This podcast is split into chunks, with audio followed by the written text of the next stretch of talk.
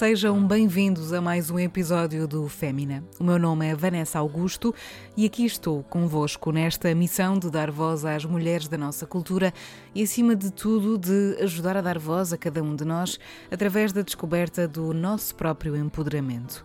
A minha convidada de hoje é, por isso, cantora, artista, mas é também médica psiquiatra.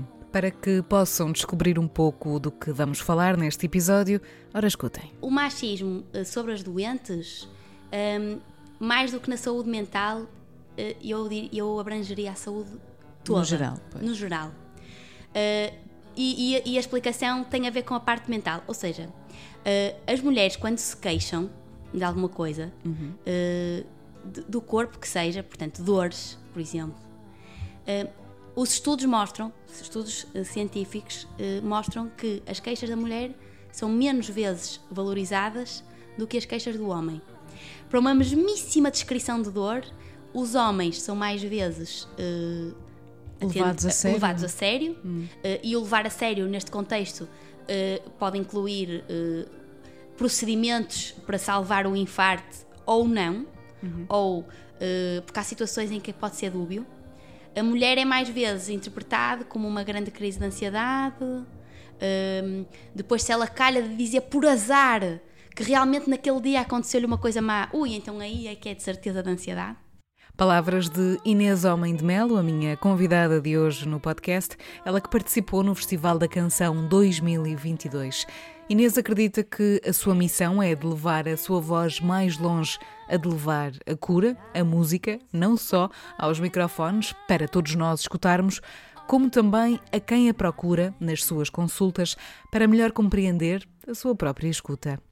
Neste episódio, falamos de alguns temas e assuntos sensíveis que poderão atuar como gatilhos emocionais. Se for o teu caso, sugerimos que ouças o episódio com alguém da tua confiança, ao teu lado, por exemplo, acima de tudo, não estejas sozinho ou sozinha. Obrigada por estares desse lado e por fazeres parte desta comunidade.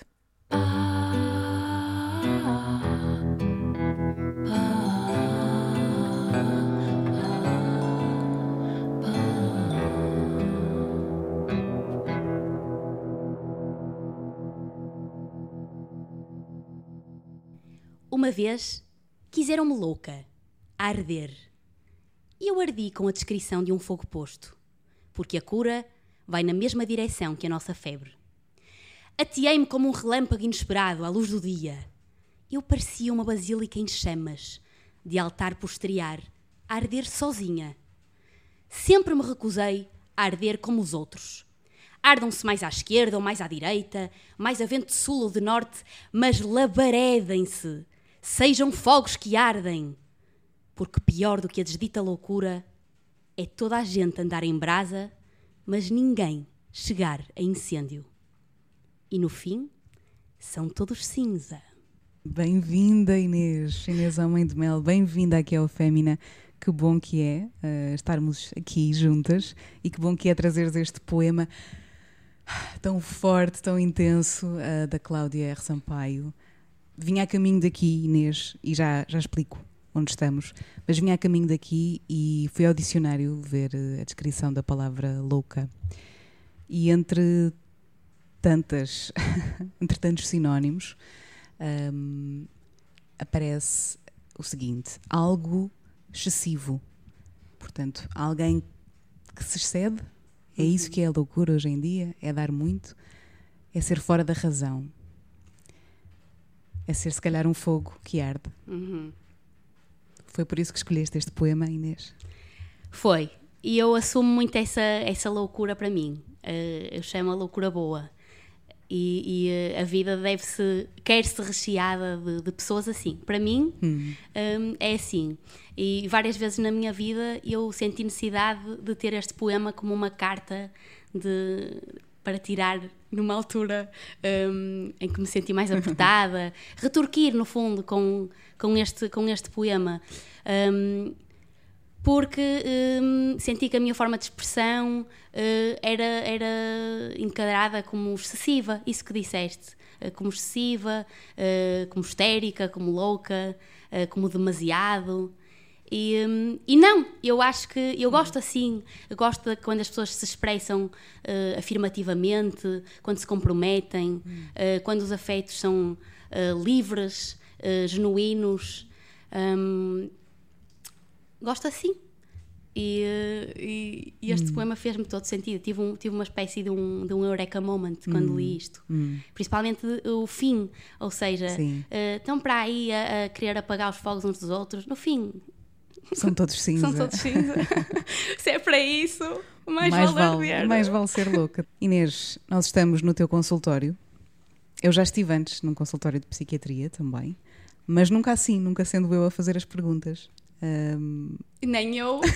Nem tu a responder. a responder. Eu digo que é muito, é muito um, uh, eh, awkward, às vezes, quando os doentes nos perguntam se nós estamos bem.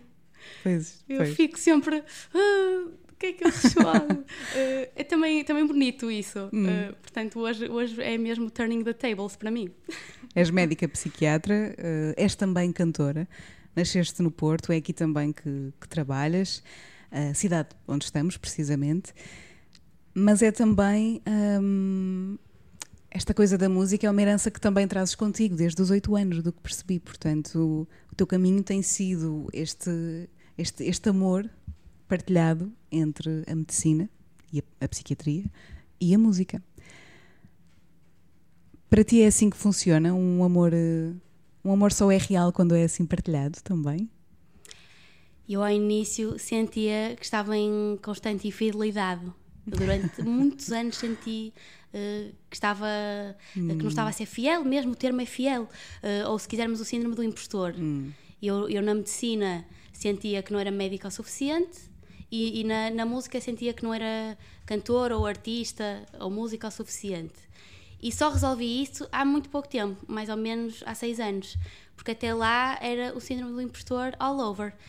E, e hum, resolvi isso uh, por várias maneiras. Um, acho que me caiu a ficha uh, quando percebi que um, um, dos juízes mais importantes para mim no, no campo da medicina, que são os doentes, uhum. que eles não se importavam com isso, pelo contrário.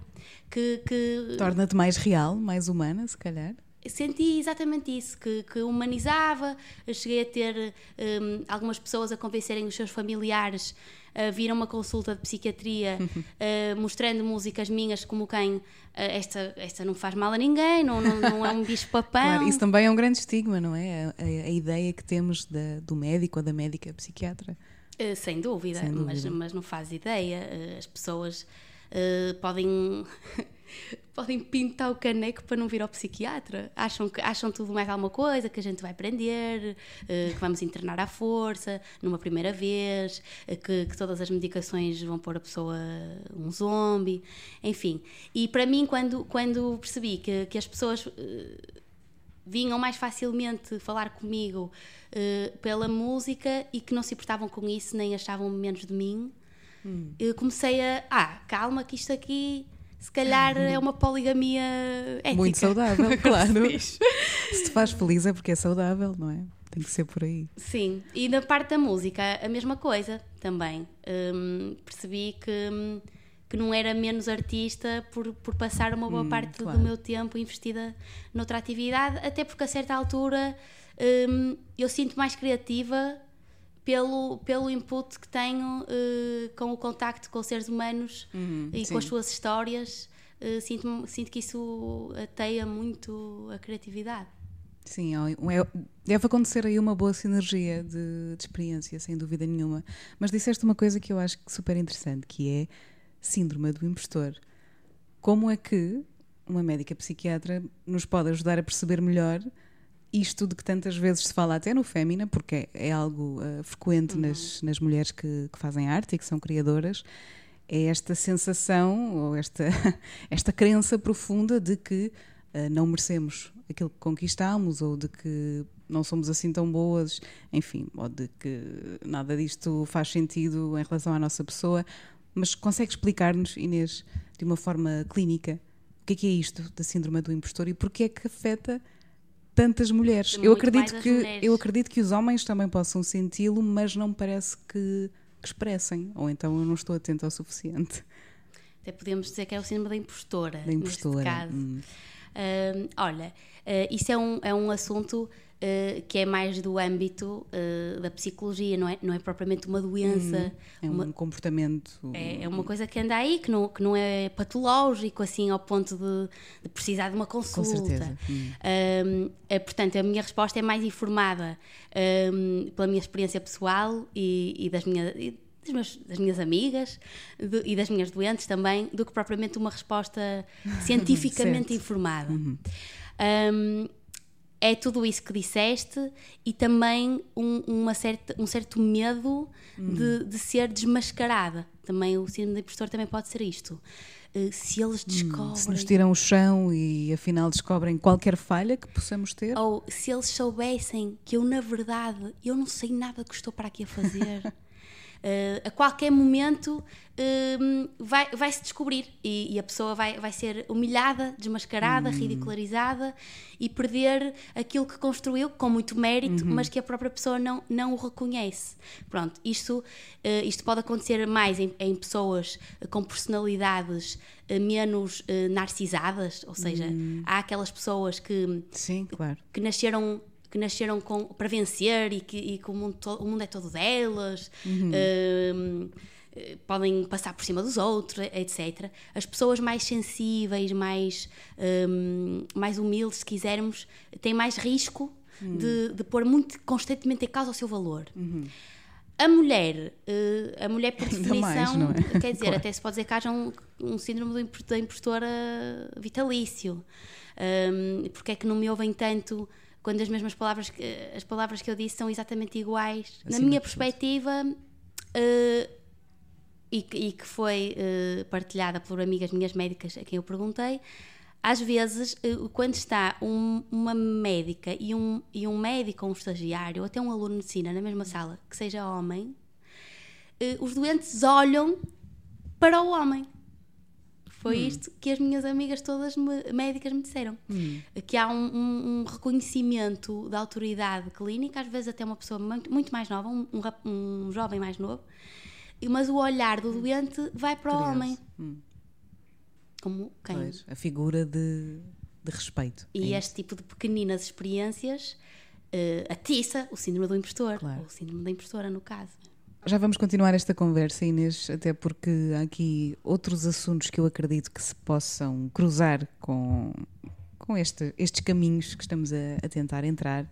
Antes disso, queria também, e voltando aqui à história da música, queria dar-te parabéns pela tua participação no Festival da Canção Muito neste obrigada. ano. Imagino que tenha sido também um grande desafio estar ali no palco da- do Festival da Canção, que é um palco com muita história, como, como sabemos, e, hum, e perceber em que momento da tua emancipação criativa e artística é que, é que a música se torna também esta certeza para ti.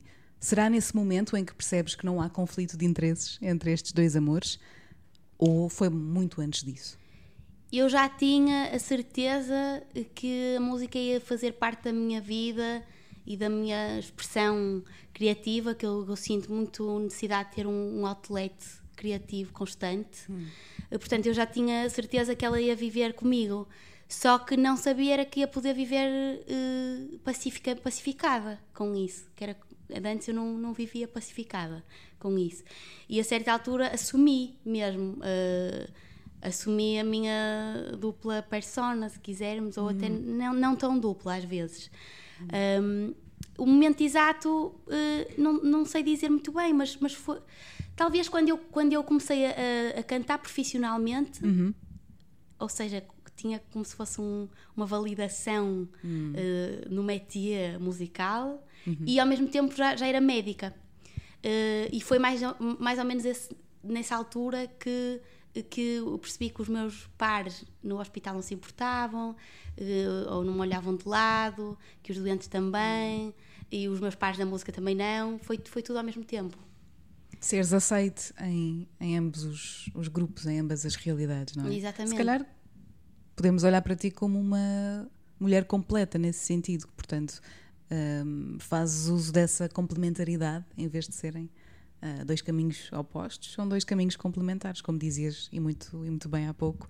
Consegues muito bem também gerir isso e perceber o que é que podes tirar de melhor de um lado para uh, também ajudar para que o outro lado deste, desta tua vida, no fundo, uhum. seja mais completo. Eu acho isso lindo, o completo, uh, sendo que também acho que parece que nunca estamos completos, há sempre mais. Claro, mais, claro, e vamos querendo coisas diferentes também, não é? É, eu, eu sofro também disso, do. do uh, de, quando, outra, uma música que me faz imenso sentido é a Inquietação, de Mário Branco, quando uhum. ele diz há sempre qualquer coisa mais uh, que vai acontecer, tantas perguntas. Um, e portanto, uh, eu tenho sempre uma espécie de, de contrarrelógio para, para, coisas que eu quero aprender e fazer. Hum. Um, mas sim, uh, isso do, a sensação de completude é, é confortável para mim. Uh, se eu estou cansada de, um, de, uma, de uma parte da minha vida, uh, descanso na outra hum. ou, ou exorcizo na outra. Uh, por isso gosto desse termo do completo. Hum. Quando é que percebeste que, que querias ser médica psiquiatra? Ah, isso foi. Isso tem um ponto exato definido hum. no tempo. Que foi quando eu comecei a ter aulas de psiquiatria na faculdade, ou seja, nós até ao terceiro ano temos uh, os chamados anos básicos, que é tipo coisas muito uh, mais comuns, não é? Ciência do hum. pura e dura e menos ver doentes. Hum. E a partir do quarto ano começamos a ter por módulos, ou seja, uh, endocrinologia, nefrologia, cardiologia. Hum. E, e um deles foi psiquiatria. E nesse módulo eu nunca chegava atrasada às aulas. Que é coisa foi que um eu, sinal. Foi um sinal divino, porque eu atrasava-me para tudo. Eu fiz o curso de medicina penosamente. e não tenho vergonha nenhuma de dizer. Foi muito penoso. Isso também pode inspirar pessoas que nos estejam a ouvir, não é? Às vezes uma pessoa pode perfeitamente ter, ter falhas, não tem mal nenhum.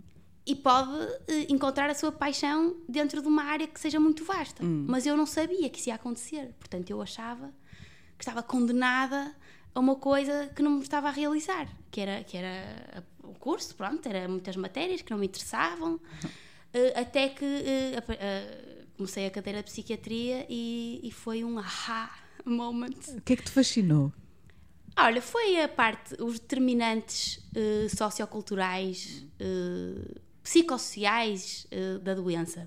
Ou seja, em, toda em todas as formas de doença importa um, a parte social e psicológica do doente. Importa sempre. Uhum. Uh, portanto, quem o doente é, onde ele vive, se tem casa, se não tem, hum. se é casado, se é imigrante, uh, claro. se, se, está legal, se não está, uh, se tem filhos, se tem netos. Portanto, isso importa em todas as especialidades. Se é uma pessoa um, mais pessimista, hum. se tem um nível de energia vital basal certo. maior, pronto, isso importa para todos os médicos. Mas não importa tanto como nos importa a nós. Na psiquiatria, isso é a nossa é uma parte importantíssima da nossa matéria, a parte social. Daí as muitas perguntas, não é? Quando vamos a uma primeira consulta, ou de psiquiatria, ou de psicologia, de, daí ser necessário uh, traçar esse contexto e daí ser necessário fazer tantas perguntas à pessoa em questão, não é nenhum inquérito. Quase parece, mas é, às vezes. Mas é precisamente para traçar então esse, esse, esse ambiente, no fundo. E eu, para mim, eh, na primeira consulta, eh, nem toda a gente faz isto, mas eu ganhei este hábito e agora não consigo fazer hum. primeiras consultas sem ele, que é desenhar o genograma. O genograma hum. é, é um, uma, uma árvore genealógica. Uhum eh, com uma nomenclatura rápido, rápido preenchimento hum. pronto, hum. que a gente faz. Eu faço sempre o genograma três gerações na primeira consulta, Uau. porque eu tenho que sentir que percebi mais ou menos de onde é que a, aquela pessoa As parte. Raízes. Uh, hum. que, que, influências ela teve na vida. Uh, à medida que vou construindo o genograma, já estou a perceber uh, como é que a pessoa Uh, se dá com, com os pais, uh, como é que eles são, o que é que eles fazem, hum. os avós, quem é a pessoa de, de vinculação principal para aquela pessoa. E, e, quando vamos aos sintomas que trazem a pessoa, eu já sei. Hum. Já, já sei, não, mas já sinto. Tens algumas pistas. exato, hum. já tenho pistas e, e e consigo-me pôr, usando aquela, aquela máxima da, da medicina que é a empatia, hum. ou seja, pôr-me hum. nos, nos, pés, nos sapatos do outro, uh, eu ao conhecer o meio da pessoa e a família da pessoa, acho que consigo fazer isso melhor. Uh, e a psiquiatria, uh, como tem isso como tem tanto disso, que é uma coisa que eu gosto muito mais do que propriamente aquela ciência pura e dura, eu fascinou-me. Acho que, a, que a psiquiatria é muito mais artística. Uhum. Uh, e é muito mais artística. Nós temos muito mais lugar para intervenções criativas um, com, com os nossos doentes, uh, podemos fazer entrevistas de uma determinada forma ou de outra. Um, a, a, o nosso. O nosso a nossa ferramenta de trabalho uh, é muito parecida com a tua, se quisermos, que é entrevistar. A curiosidade. A curiosidade, sem dúvida, Hum. e a entrevista. Sim. Nós não vamos de estetoscópio para cima da pessoa. Hum. Nós é por perguntas e respostas. Se a pessoa não quiser falar connosco, Sim, sim, sim. É uma entrevista com base na escuta, principalmente, não é? exatamente. Mas nós, é- nós temos que deslindar eh, nas palavras do doente os sintomas. Hum. Certo. E, e é todo um exercício literário, às vezes. Como é que uma pessoa descreve eh, sintoma, por exemplo, sintomas eh, muito negativos, depressivos? Há 400 va- maneiras diferentes de o descrever. E, eh, e eu comecei a dar conta da, da parte linguística da, da descrição sintomática eh, agora quando, quando tenho, tenho muitos doentes brasileiros. E eles não descrevem igual. Eles usam Sim, pois há aí essa questão da linguagem que, que é bem diferente, é verdade. E é super. É, é literário. É especiali- o, Lo- o António Lobo Antunes dizia isso, que ele é psiquiatra Hum, também. sim, sim. E ele dizia que era a especialidade mais literária e por isso a tinha escolhido. Não É muito poético tempo, isso. Mas, mas é literário, é super literário. Às vezes os doentes dizem frases que é tipo: Uau! Que bonito! Deixa-me escrever aqui. Sei também, Inês, que vens de, de uma família de mulheres criativas, empoderadas, ah, felizes e que, hum, enfim, também acredito eu, te ajudaram a crescer ah, nesse ambiente e a tornar-te uma mulher eh, forte, ah, assertiva, confiante. Fiquei a pensar se também terá sido hum, todo esse contexto que te deu a força, mesmo que inconscientemente, para também ajudares ou perceberes que eras capaz de ajudar a curar as dores dos outros. Poderá ter sido? Eu acho que sim.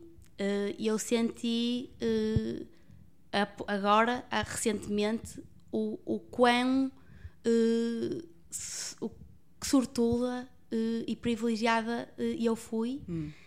Um, e o, o, o quanta energia eh, eu tenho que posso aplicar eh, à minha profissão, de, em inglês é the caring profession, um, que é, um- que é um, um- uma- um ponto de partida um, que, que- onde a gente, a gente tem que pôr muito de nós.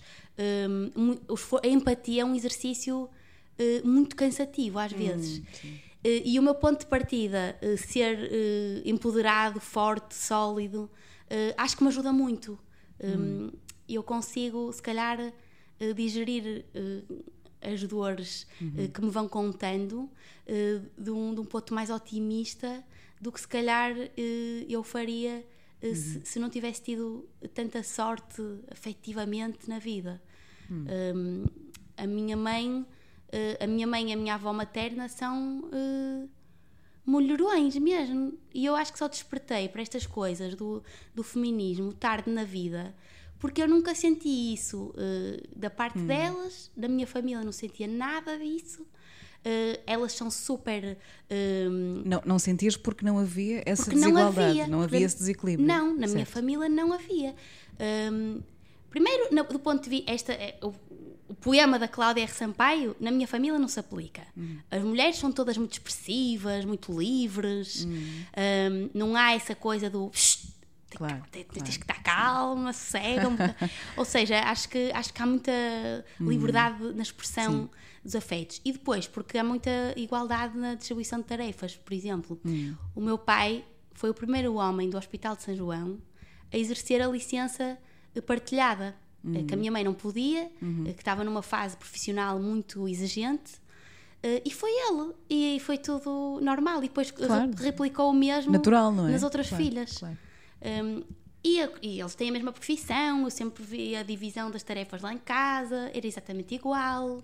Uh, o meu portanto me ia buscar o meu pai com a minha mãe. O meu pai era muito investido um, na, nas- eu tenho memórias de infância muito, muito vívidas da- das brincadeiras dele, da- de- dos. do- dos hum, hum, ai, como dizer? Não é trocadilhos, é. Hum, eh, enigmas.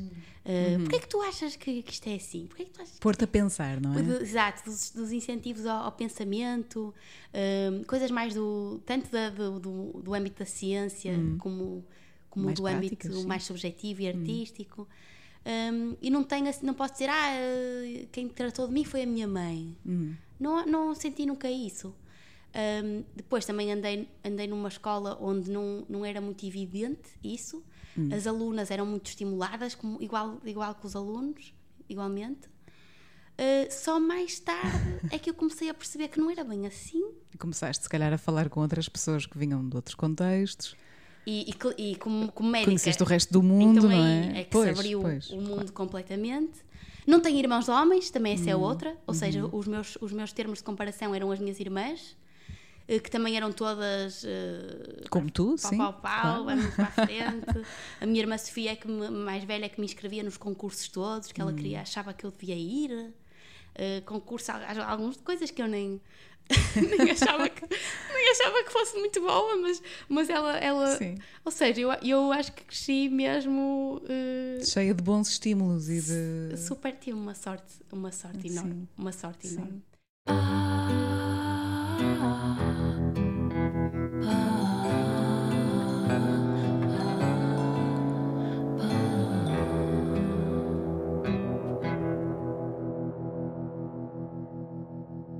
Este episódio tem o patrocínio de Fumaça, podcast de jornalismo de investigação.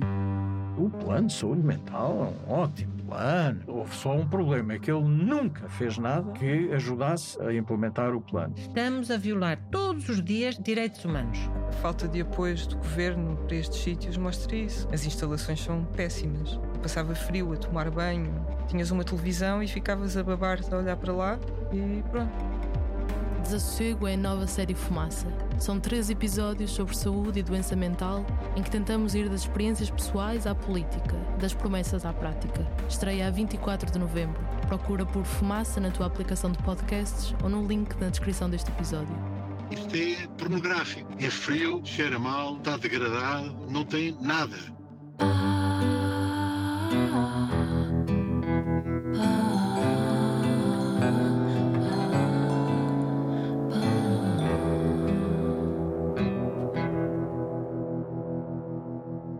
meio desse privilégio eh, todo, Inês, e da tua vida que parece muito, muito rica e muito, muito feliz, e digo mesmo isto com, com felicidade, há certamente, ou houve certamente também momentos menos bons, acredito. Acho que concordas comigo que é impossível É vivermos impossível. uma vida plena ah, de, de harmonia e de alegria. Mas isto para te perguntar o que é que te cura a ti? Será a música? Isso é uma boa pergunta. Ahm, uma Ou das o que é que te tem curado também ao longo dos tempos? Não sei, desilusões, corações partidos, coisas que correm menos bem, por exemplo. eu encontro, encontro nas artes eh, não, não só a música, mas também eh, uma versão mais performativa eh, da música, o storytelling, que é uma coisa que eu faço sempre nos meus espetáculos.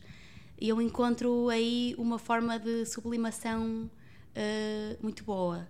Um, não, não escrevo as minhas canções, mas a- os, as dores humanas são iguais eh, para todos. E há sempre aquela canção em, que o- em que quem a escreveu, de certo, estava a sentir exatamente o mesmo.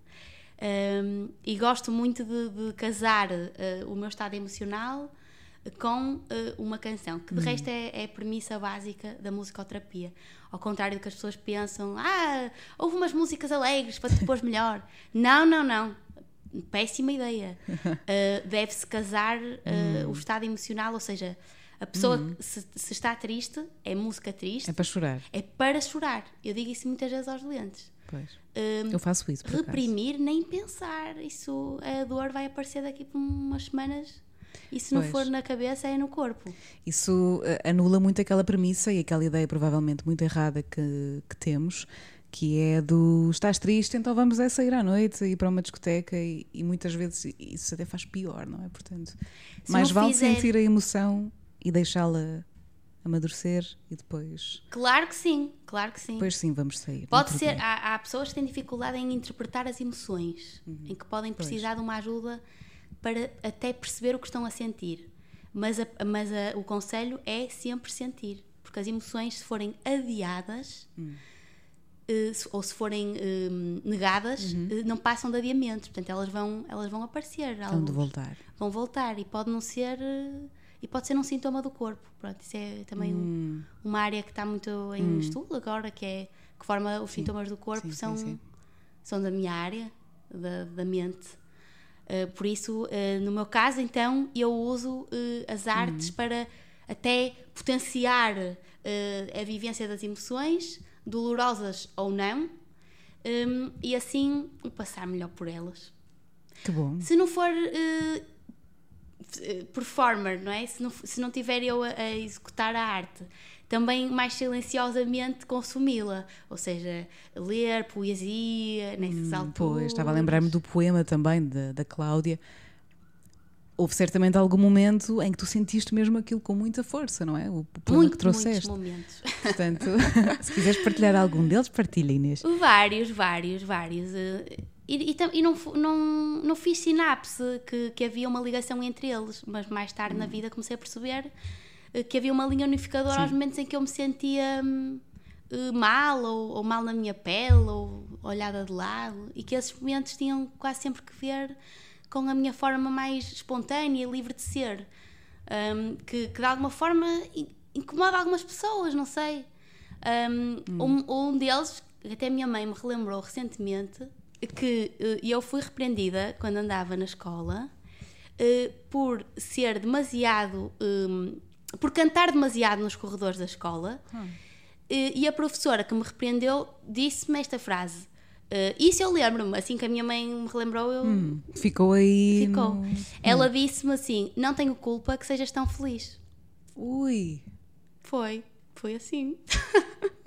como é que essas duas palavras andam É na verdade, mesma frase? é Não tenho culpa que sejas tão E, feliz. hum, e outras situações da minha vida foi uh, semelhante, ou seja, uh, que eu era, já fui apontada por ser demasiado entusiasta, demasiado entusiasmada com as coisas, Demasiado, apenas. demasiado expressiva, hum, de falar alto. hum, eu, pronto, tenho também alguma tendência para dizer algumas coisas que se calhar não são inconvenientes ou, ou contestar o, o status quo eh, do sistema, as hierarquias, hum, de dar ideias, eh, assim, dar uns murros na mesa, no fundo, Mas isso é tão bom, não é? mas foi mais ou menos nessas alturas que eu me senti pior eh, na minha vida, porque me, me fizeram sentir eh, mal. Claro.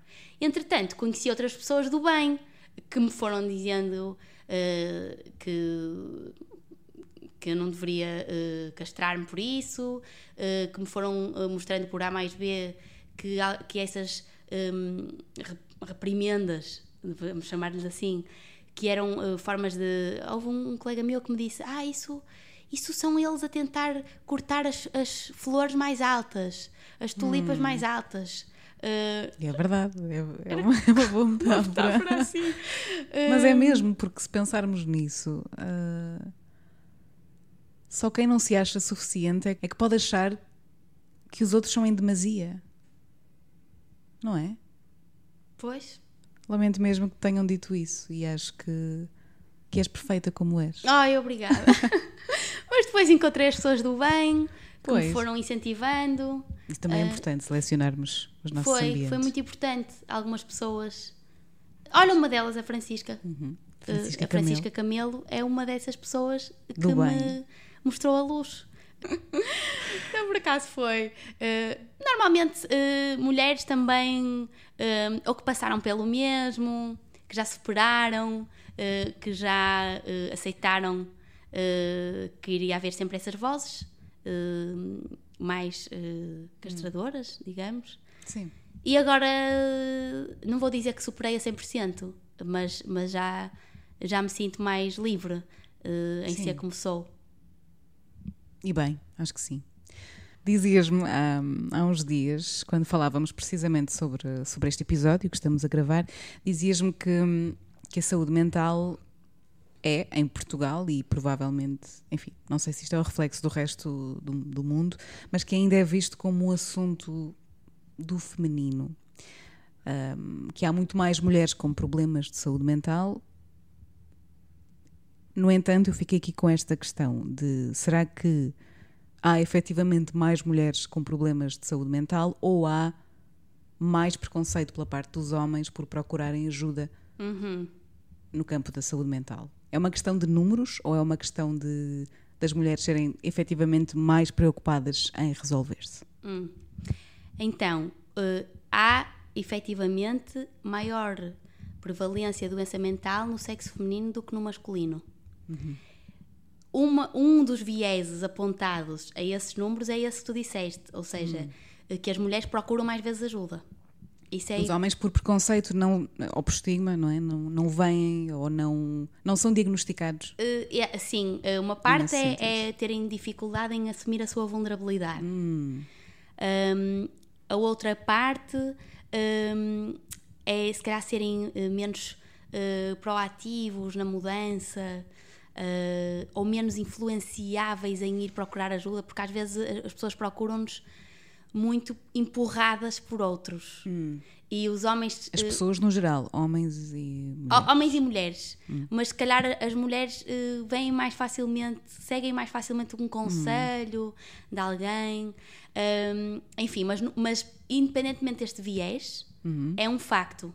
A doença mental Afeta. afeta mais, mulheres. mais vezes as mulheres. E porquê? Não, não é todas. Por exemplo, há, eh, por exemplo, na área das dependências, Hum. eh, álcool e drogas, não, é um assunto mais masculino. Hum. E, aí também, e aí também se pode aventar alguns fatores de género, como eh, o homem mais facilmente bebe para, para mitigar uma emoção Claro. negativa eh, do que E consome também. e consome drogas eh, do que a mulher. A mulher eh, expressa mais facilmente os seus afetos, aquilo que É mais estávamos a falar, não é? Da, da mulher expressiva nas suas emoções, eh, muito, quantas vezes apelidada de histérica por isso, mas a mulher de chorona. chorona, mas para o bem e para o mal, para o bem no caso, hum, a mulher aceita mais facilmente vivências emocionais extremas do que o homem. O homem não se permite isso e vai e bebe. Pronto. Hum, mas então, fora assim, ge- genericamente, hum, a mulher tem mais eh, depressão, mais ansiedade e mais perturbação de stress pós-traumático. Estas são assim as categorias diagnósticas que a mulher tem francamente mais. Depois, no âmbito da doença mental grave, que é a esquizofrenia, a doença bipolar, que são formas de doença eh, com uma componente genética muito importante, aí, aí não. Aí há igualdade. Ok. Mas nestas em que há muita componente Tem muito a ver com o ambiente, com o Exatamente. contexto. Menos genéticas e mais ambientais, Ok. a mulher ganha sempre. É o patriarcado também. Poderá. Várias explicações são aventadas. Eh, antes, aventava, dava-se assim uma, uma explicação muito simples. Ah, isso é porque as mulheres eh, têm hormonas e as hormonas femininas são cíclicas e aquilo é uma confusão. Eh, ou seja, tentava-se não é muito científico, não é? Aquilo é uma confusão. Era- mas era um bocado o raciocínio Claro. esse. Ou seja, tentava-se explicar as diferenças entre os homens e as mulheres na doença mental Como biológicas. À luz da, da- exatamente. Eh, À luz da, da- da componente eh, biológica, pri- principalmente Certo. a parte hormonal. Entretanto, começou-se a perceber que isso não era tudo e um olhar mais atento sublinha aquilo que eh, para mim é mais que óbvio, que, que é eh, a, a explicação da desigualdade tem a ver com determinantes sociais tão importantes na doença mental. Ou seja, as mulheres sofrem mais do que os homens de experiências adversas na infância.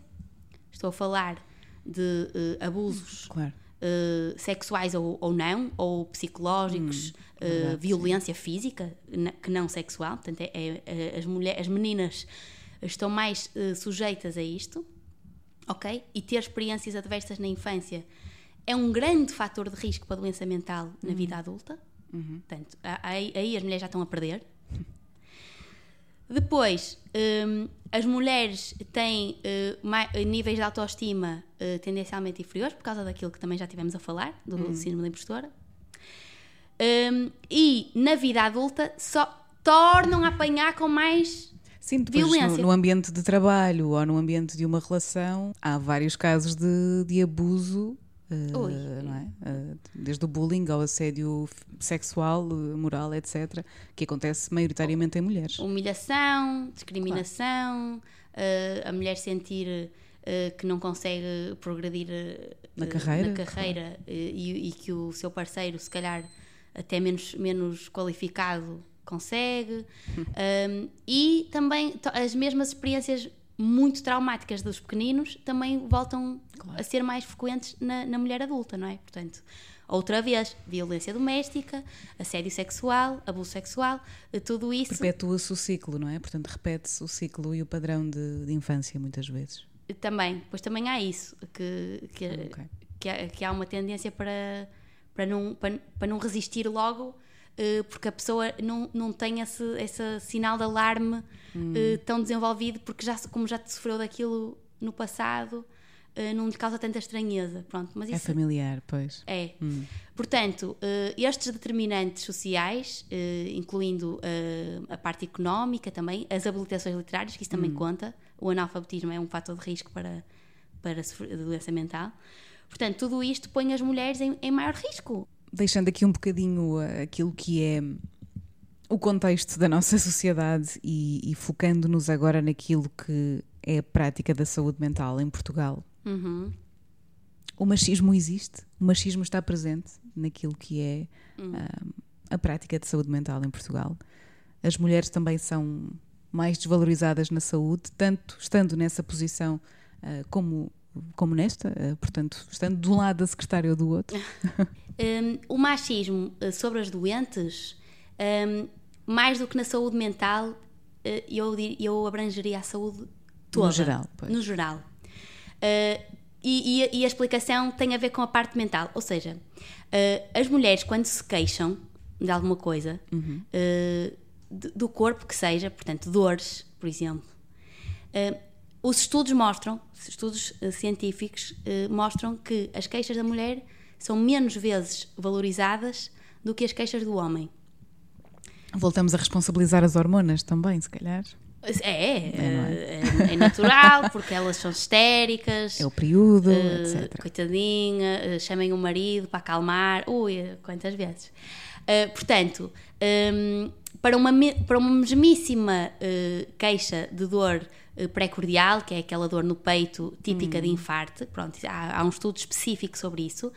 Igualzinho à queixa do homem, igualzinho à queixa da mulher, até há estudos com, com Sim. atores que vão para lá Sim, sim, fingir sim, e tudo.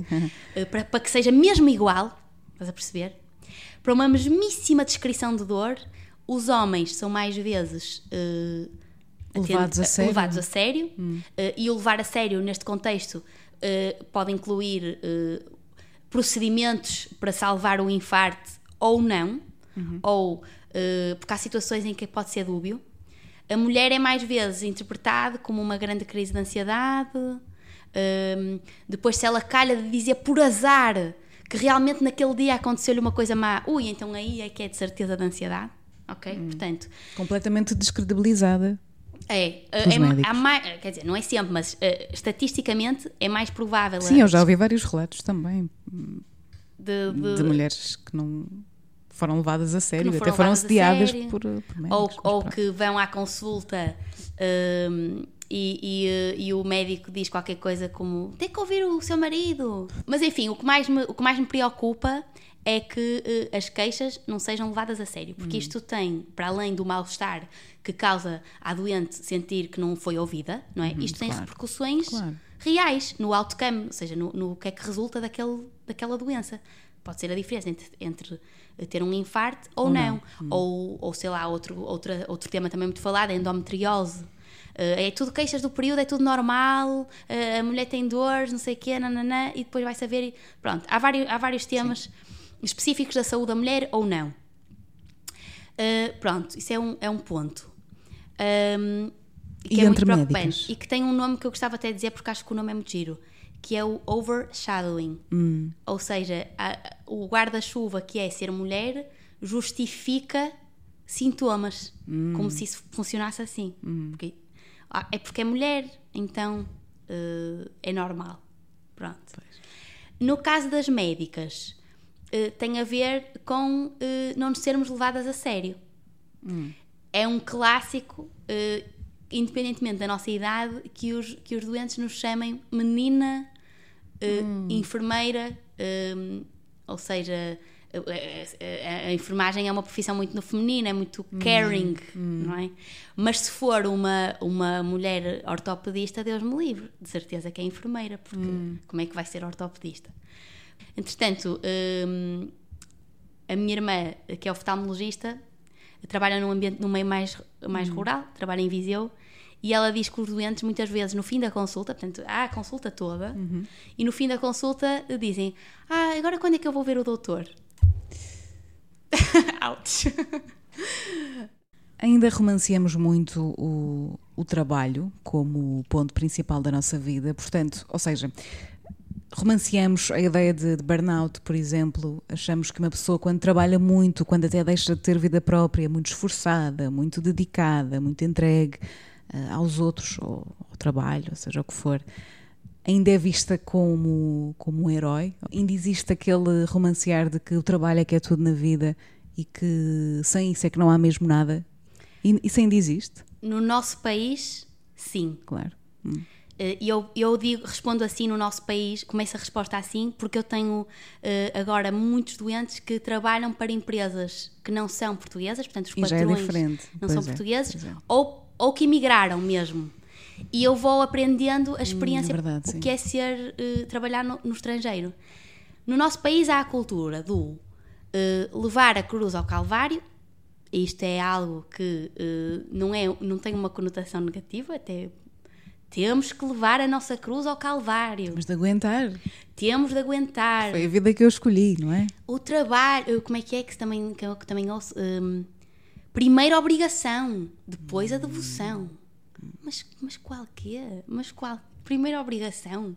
Eh, há, portanto, o nosso Mas país. está muito enraizada em muitas pessoas. Totalmente. Pode ter a ver com, com as privações que o nosso país sempre foi tendo, hum, que realmente se a pessoa não trabalhasse iria para a penúria, não sei qual a explicação histórica para o, para, para o espírito português ser este.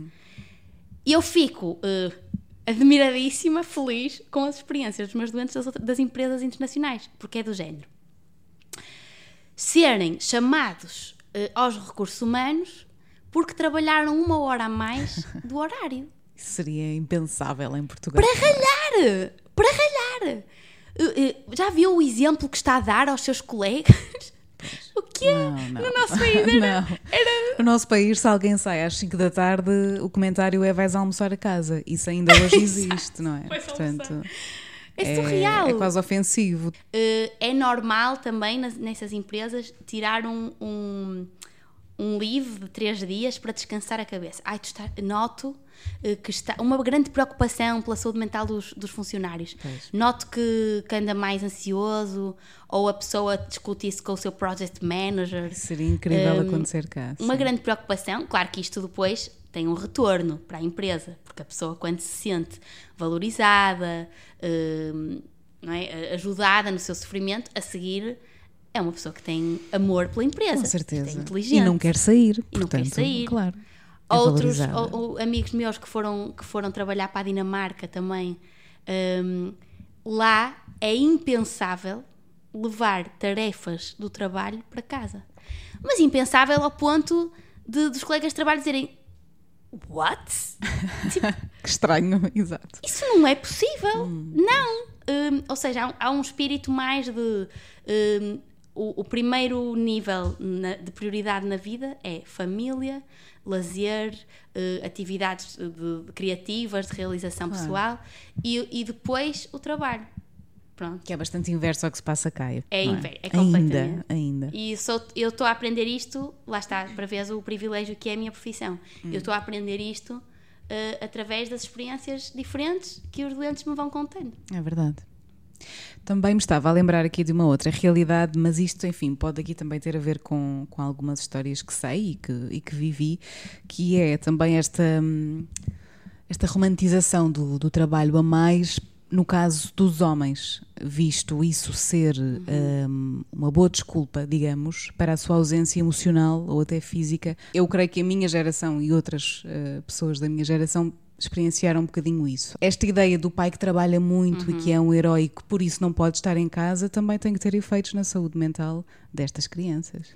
E o seu inverso, Pois. de apontar o dedo à mulher que tem muitos objetivos profissionais e que, e que se calhar não vai poder estar tão presente. Ah, isso já, já tenho ouvido também muitas histórias das FIAs, comentários como ah, quiseste ter filhos agora?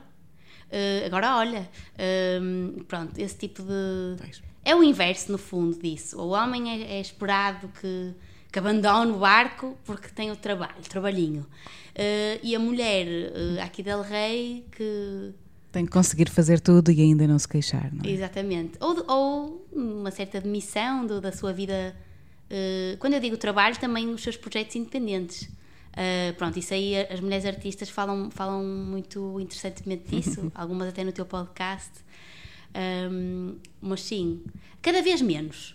eh, cada vez menos, eh, manifestamente menos.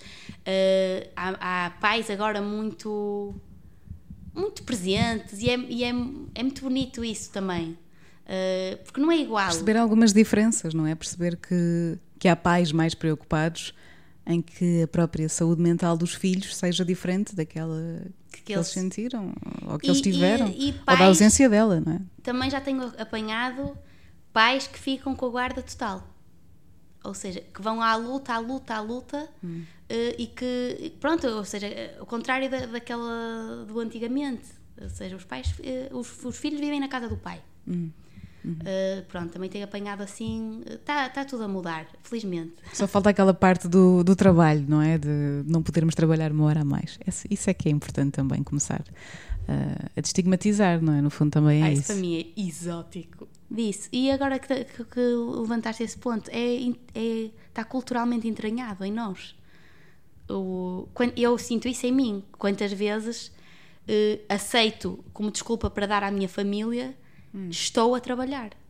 E isso vale para tudo. E não tá- é? tá dito, para tá tudo. explicado. Esse é o maior argumento que podes dar, é o trabalho. E são Exatamente. 10 da noite eu não, eu não, Eu não posso atender porque não estou posso a atender trabalhar. porque eu estou a trabalhar e, e- e não é justo porque porquê Eh, estás a trabalhar eh, decide-te eh, Pois, mobiliza-te quais é que são as tuas prioridades Exatamente, é? naquele mobil- momento? mobiliza-te Hum, para mobiliza-te. priorizar, as- priorizar as outras coisas se quiseres podes Ma- verdade. mas no nosso país o trabalho o trabalhinho E porque a saúde mental ainda é muito estigmatizada, porque, porque é. Menos, mas ainda é. ui Portanto, e de que maneira Ótimo. o que é que é preciso hum, para que as pessoas possam perceber que, que é bom ter orgulho em enfrentar os nossos traumas? O que é que nós precisamos de perceber para, para vir fazer uma consulta, seja de psiquiatria, seja de psicologia? O que é que é importante? De que maneira é que isso nos empodera? No fundo, é esta eh, a pergunta. E empoderando-nos, de que maneira é que nós também podemos ajudar a que hum, o estigma deixe de existir, pelo menos no, no- no nosso círculo mais próximo? Eh, eu quase que tenho vontade de responder o, o que é preciso é falar com os brasileiros porque eles têm um à vontade é, é invejável a forma como eles aceitam isto das emoções e, e o procurar ajuda. Eh, é notável mesmo, é completamente diferente do, do- dos portugueses. Ahm, mas para nós portugueses ahm, seria importante as pessoas ahm, perceberem que o passarem por esse processo as vai deixar realmente mais fortes e melhores. Pronto, sabendo a pessoa quando, quando se mete num caminho, eh, se souber que o, que o destino eh, será uma posição de força, À partida vai mesmo que ele custe um bocadinho, não é? Porque vai custar eventualmente. Exatamente. Só que hum, a, a saúde mental eh, no nosso, no nosso país está contaminada por uma noção de insucesso, ou seja, n- isto não vai servir para nada, Eh, Vou só gastar dinheiro, não é? Hum. estes problemas não têm solução. Hum, Eu sou assim. eu é sou uma assim. frase ótima. hum, vou dar a minha vida a saber. Essa também é outra coisa do português. eh, eu vou falar com uma pessoa sobre a minha vida, sei lá o que é que. eh, portanto, Há outra que eu ouço eh, várias vezes que é eu não preciso porque eu tenho os meus amigos. é essa, Essa é ótima, não é? Isso é ótima. Ahm, pronto, eu divido, divido o, o preconceito em preconceito para a psicoterapia e preconceito para a psiquiatria, porque não- às vezes não, não é bem igual. Porque a psiquiatria, como, como nós temos a arma da medicação, então a medicação tem um, É todo um outro fantasma. é não todo um fantasma com vários braços, tentáculos malignos. Um, mas os da psicoterapia serão mais esses. Um, tenho os meus amigos. A psicoterapia é para pessoas que não conseguem resolver pelos seus próprios meios e, como tal, são fracos. Um, Uh, isso não é nada, a psicoterapia não, é uma conversinha, uma palavrinha, uh, não é cientificamente informada, enfim. Pronto, para desconstruir estes preconceitos, isto é um trabalho de picareta a fundo uh, que, vai, que demora muito tempo. Um, e que eu entendo que o nosso país investe pouco na- nesta parte da psicoeducação, de desconstruir os estigmas, cursos de inteligência emocional nas escolas, eh, cursos de parentalidade positiva, um, pôr as pessoas a falar das emoções, como os brasileiros. Um, portanto, o nosso país investe muito pouco aqui neste trabalho de fundo. O tal de- plano de saúde mental que está muito frágil. Aliás, sem pernas, imagino eu, portanto. eh, Eu tenho alguma Não é esperança, sequer fragilidade. que eu sou uma pessoa otimista, tenho esperança que esta nova vaga de, Hum. de atenção que a saúde mental recebeu, Uhum. Sim. eh, que possa finalmente pôr esse plano a Sim, há crescer. pequenos avanços. Sim. Um, mas eh, os últimos 10, 15 anos foram de, de- de paragem no tempo. Não, não aconteceu nada. Praticamente nada. Depois, a, a parte da medicação. eh, também há um sem número de, de- de medos que a medicação possa causar dependência, que a medicação altera a personalidade e de uma forma definitiva, um, que transforma a pessoa no zombie, um, que, que o psiquiatra vai recorrer a tratamentos punitivos, camisa de forças, uh, enfim, o próprio psiquiatra tem essa aura. uh, De ser o mal da fita, não é? mauzão, eh, o cinema, ah, pa- para justificar estes dois estigmas contra a psicoterapia, contra a medicação, há a própria história da psiquiatria, que em bom rigor não é bonita, Uhum, Pois. não é bonita, porque os, os medicamentos eh, para, tra- para tratar a doença mental só apareceram na década de 50, portanto foi há pouquíssimo tempo. Até lá não havia nada, logo é um facto. Eh, em 1940 era verdade que ter doença mental era muito mau e não havia nada a fazer. Esse era, isso era verdade em 1940. Em 2022 não é verdade. Mas, mas estas coisas entranham-se na, na, na população. É. Problema: o cinema mantém isto, mantém o espírito de 1940. O cinema mostra-nos, agora felizmente Algum cinema, sim. tem havido. Felizmente já mas há outras abordagens. sim. dedos. Eu aponto todos os filmes que eu sinto que são justos com, com, com a psiquiatria. Certo. Porque normalmente é o, é o doente completamente agressivo, hum, que mata uns e outros, eh, que não responde ao tratamento, eh, o psiquiatra maléfico. Ainda há muitos filmes assim, filmes do ano passado. Hum, portanto, hum, o- o- há um ecoar do, do, do estigma nos meios de comunicação social, nas notícias. Eh, As notícias falam do doente como violento, eh, como incurável, e pouco o retrato eh, das histórias de cura, sucesso, pois. do empoderamento, Sim. poucas notícias sobre pessoas a contar o quão bem elas ficaram. Pronto, pandemia. Assistimos ao coming out de, de muitos famosos. hum, pessoas, eh, figuras públicas a dizer eu tenho, eu fiz tratamento eh, e isso foi maravilhoso. Isso foi maravilhoso. Eu já tive a oportunidade de agradecer a alguns o, o bem que fizeram pelos meus doentes. Que maravilha. Sim, perde-se um bocadinho essa, essa vergonha e o estigma e assume-se que somos todos eh, pessoas que precisam de ajuda às vezes. E isso é vulnerabilidade no seu melhor, É. sem dúvida nenhuma. E vou ter que te fazer aquela pergunta clichê. Tendo tu já ouvido tantos episódios Hum. Já e ouvi, conhecendo é o podcast, acho que vai ser fácil para ti. Mas ia perguntar-te de que é que tu mais te orgulhas em ti? Ok. Eu é um ouvir, clássico esta. ouvir, ouvi. certo. Ahm, então, eh, eu tenho, eu tenho muito carinho pela imagem da criança interior e da, da- ou como, Hum. O- linda, como o é. José Saramago dizia, a criança que fui. Uhum. Um, é um conceito que eu, que eu uso- levo muito para a minha vida e também na- no consultório. Uhum. Às vezes eu estou a ouvir os adultos e estou e estou a imaginar a criança que está ali. Hum, sim, Um, e então, isso é uh, lindo. o Saramago tem uma frase que é: um, tentei fazer na minha, tentei não fazer nada na minha vida que envergonhasse a criança que fui. E eu acho que fiz isso. Ou seja, esta toda a espontaneidade louca que eu tenho, acho que foi fiel à É a criança tua que fui. criança ainda aí. E não fui cast- e consegui não ser castrada assim. Ah, a minha família também ajuda muito. Ah, ah, o facto de serem, de- das mulheres nela serem muito expressivas e me incentivarem, da minha mãe também ser um pouco hiperativa ah, artisticamente. Eu, eu acha, ah, cresci a achar isso normal.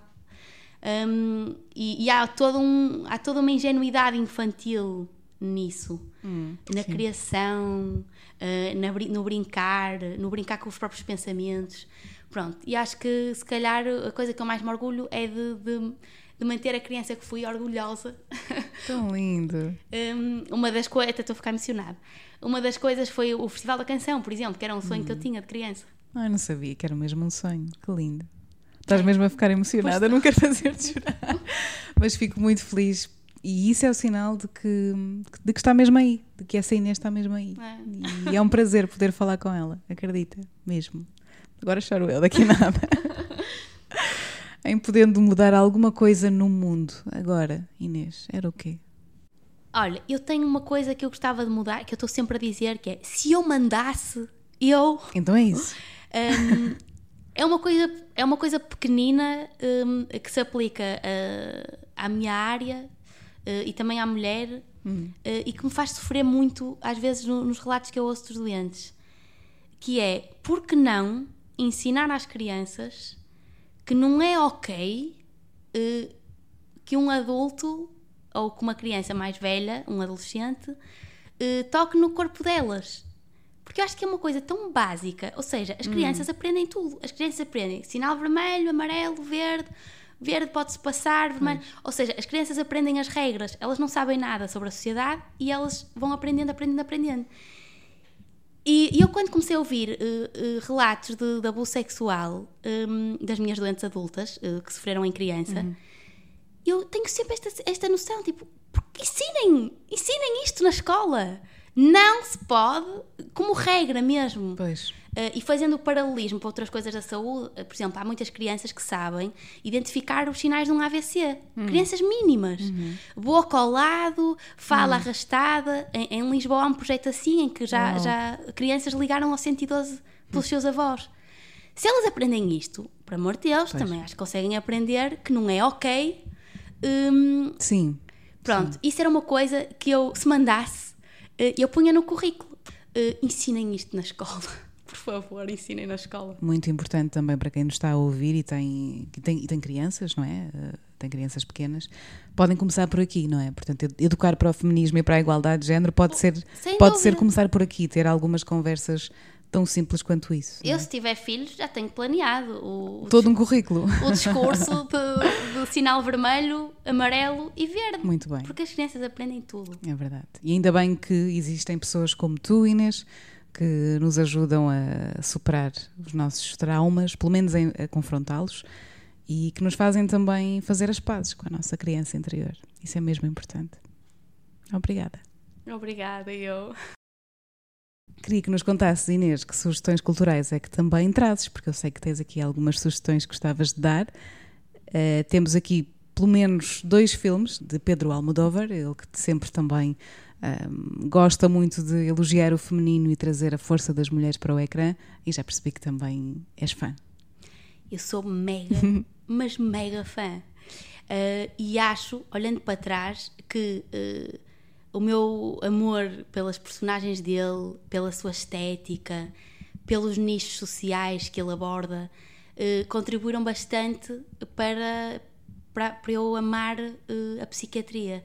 e, sim. e, em parte, o, o fascínio que eu tenho pelas, pelas profissões, por exemplo, pela prostituição, pelo tráfico, um, que são temas uh, inquietantes e desconfortáveis, mas que ele uh, adora. Uh, sim, sim, e aborda com uma naturalidade fascinante. Fascinante.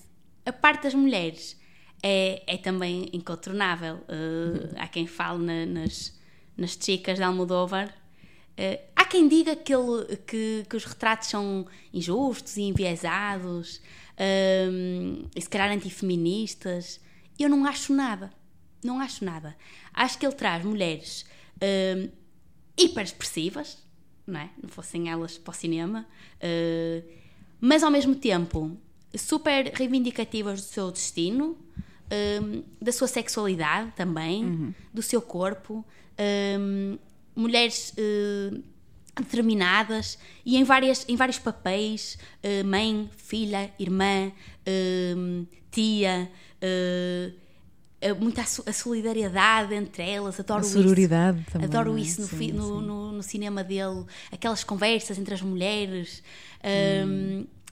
E depois, regado em estética, na estética dele, a claro. cor, as roupas, aquilo é tudo pensado, tudo ao pormenor, as cores que ele põe, enfim. Eh, e acho que devo-lhe devo um, o, o, o meu repertório musical também. Eu, eu comecei a, a ir atrás das escolhas musicais dos filmes dele um, e hoje canto uh, exatamente a música francesa, italiana, hum. espanhola, uhum. latino-americana, uh, que, que, tem, que tiveram como mote as músicas que ele escolheu para os filmes Sim. dele na, que eu ouvi na minha adolescência e depois sempre por, por, aí fora. Cada vez que sai um filme novo dele é um evento na minha vida. Os filmes que eu escolhi uh, dele. Um, enfim, são, são uh, clássicos. Clássicos. não, não, não foi para aqueles mais eh, mais alternativos dele, uh, o clássico uh, Tudo sobre a Minha Mãe e o Volver, os dois centrados na mulher. Hum. Um, e nas histórias das mulheres, sim, sim. Incluindo este tema que já percebeste hum. que, é, que me tira do sério, que é o, o abuso o sexual. Abuso. Uhum. Um, pois, não vou dar spoiler, não vou dizer qual é que é. Não, ficam as sugestões e as pessoas vão, é é? vão, ver, mas, uh, mas, sendo clássicos também acredito que, que, a maior parte das pessoas já, já já visto. Mas visto. também não quero tirar conclusões. E a, portanto... a questão da maternidade também, que é, é um tema que, que As relações muito. entre mulheres, não é? E, e entre mãe intergeracionais. Filha, o trauma intergeracional. Sim, sim, sim. sim muito um, Ai, o Valver está perfeito, está perfeito, está perfeito. Minha querida Inês, um, temos que terminar. Duas coisas muito rápidas. Primeira, quem nos estiver a ouvir, se quiser marcar uma consulta contigo, porque isso pode acontecer, não é? As pessoas podem querer, eh, depois de ter ouvido esta conversa, querer vir conhecer-te e confiar em ti. Pode, para, eu, eu pergunto se sempre ao início da consulta Uh, quem, é que, quem, é que, referenciou para aqui? Pronto, mas isto para dizer que estás disponível então sim, para, claro. para que deis, por exemplo, a clínica, o site da clínica aqui nas notas ah, do podcast, sim, sim, à vontade, claro, claro. para te contactarem. Para o final, peço que escolhas uma canção para fecharmos este episódio, de todas as que pensaste. Pensei, pensei, fiquei ali à luta interior, qual Escolhe é que havia de escolher? Então. Vou ter que escolher Algo Estranho Acontece, hum. uh, que eu considero a minha canção preferida de todos os tempos porque acho que, que tudo é perfeito. Um, a letra e música é do uhum. Pedro Silva Martins, uhum. que é quem, quem escreve para Violinda. Um, e, e, é uma letra, uh, o ponto, o ponto, o sujeito poético um, é um casal de idosos. Começa logo com um tema. Outro tema. Que a mim que... logo me faz chorar. Um, casal de idosos, uh, num, num, após um, uma vida em conjunto, hum. feliz, uma vida feliz, em que eles pensam em si mesmos como crianças, uhum. desde crianças uhum. até à, à, velhice mesmo, com tudo o que aconteceu na vida, uh, os filhos, os netos, um, as, ma as mazelas da idade, uh, e no fim termina dizendo: Eu vivia tudo novamente. Uhum. Ai, é tão bom, é tão bom. E é mesmo hum. aquela canção um, que conta uma história. Essa é a canção que eu, que eu mais gosto. Portanto, a pessoa está ali a ouvir, é entre ler um conto e ouvir uma canção e visualizar os personagens que estão a ser descritos. Uh, claro, isto ainda, ainda para mais cantado uh, pelo, na voz do António uhum. Zambus, que é uhum. super terna. Claro. Um, para mim dá uma, dá uma perfeição. É exatamente isso que eu amo na Ah, música. É viajar. Tão para bom. isso eu vivia tudo novamente. Obrigada, Inês. É nesta perfeição que vamos então terminar. Doutora Inês, Ah. muito obrigada por estares no Fémina, por nos ajudares a perceber tantas coisas e por mais uma vez também ajudares a que o nosso empoderamento seja cada vez mais forte e, acima de tudo, que nos una a todas cada vez mais. Obrigada, Inês. Obrigada eu. O nosso amor chega sempre ao fim. Tu velhinha com teu ar ruim. E eu velhinho a sair porta fora.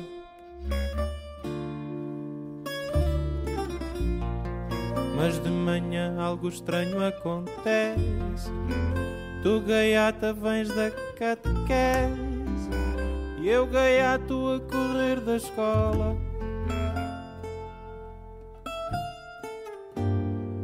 Mesmo evitando tudo se repete O encontrão, a queda e a dor no pé. Que o teu sorriso sempre me consola.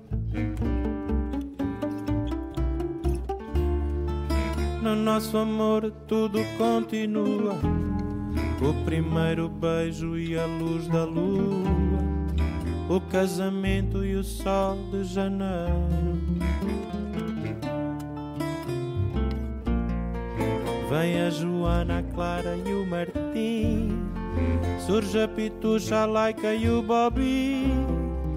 E uma ruga a espreitar ao espelho.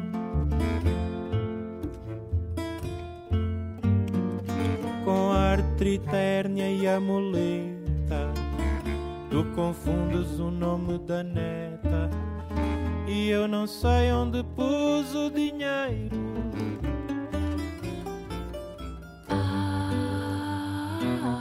Todos os episódios do Fémina estão disponíveis no Spotify, Apple e Google Podcasts. Para contribuir e saber mais sobre este projeto, é passar por femina.pt pelo Instagram em femina underscore podcast ou em patreon.com barra podcast.